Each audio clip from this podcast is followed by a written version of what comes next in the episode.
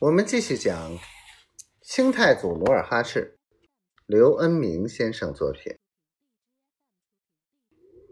此时山坡上红杏绿柳，青草萋萋，处处显得静谧而洁净。代善从马车上跳下来，撩开粉红的幔子，把两个身材苗条。长相迷人的歌妓搀下车子，便旋风似的钻进杏林山石之中。不一会儿，杏林里传出琵琶声声，箫管阵阵，清脆的歌声在杏林里萦绕。花枝草蔓眼中开。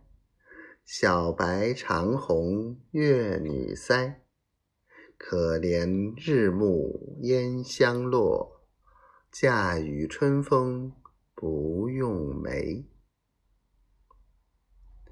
代善斜倒在草地上，十八岁的歌妓依偎在他身边，媚笑着。那歌妓唱罢李贺的这首南园小曲儿，代善。猛然伸出胳膊，把唱曲儿的歌妓搂到怀里，倒在草地上，又吻又抱。那歌妓一时不好意思挣扎，代善也眯 斜着醉眼，调情的喃喃着：“什么嫁与春风，还是嫁给我吧。”那歌妓挣扎不脱。只好闭着双目，让代善戏耍取乐。另一个二十多岁的弹琵琶的歌妓，眼见同伴与代善亲亲热热，心里十分不快。他索性边弹琵琶边唱起一首古诗《春怨》：“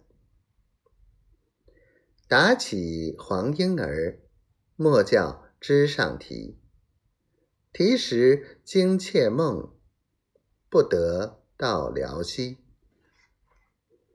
歌声含蓄委婉，悦耳动听。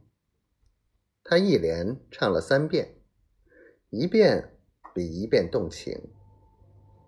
代善躺在草地上，被歌声迷住了。一只黄莺啾啾的叫着。从头顶飞过，琵琶停了。戴善仿佛从梦中醒来，猝然站起，丢下那红裤绿衫的歌戏，猛地朝背靠着杏树的琵琶女扑去。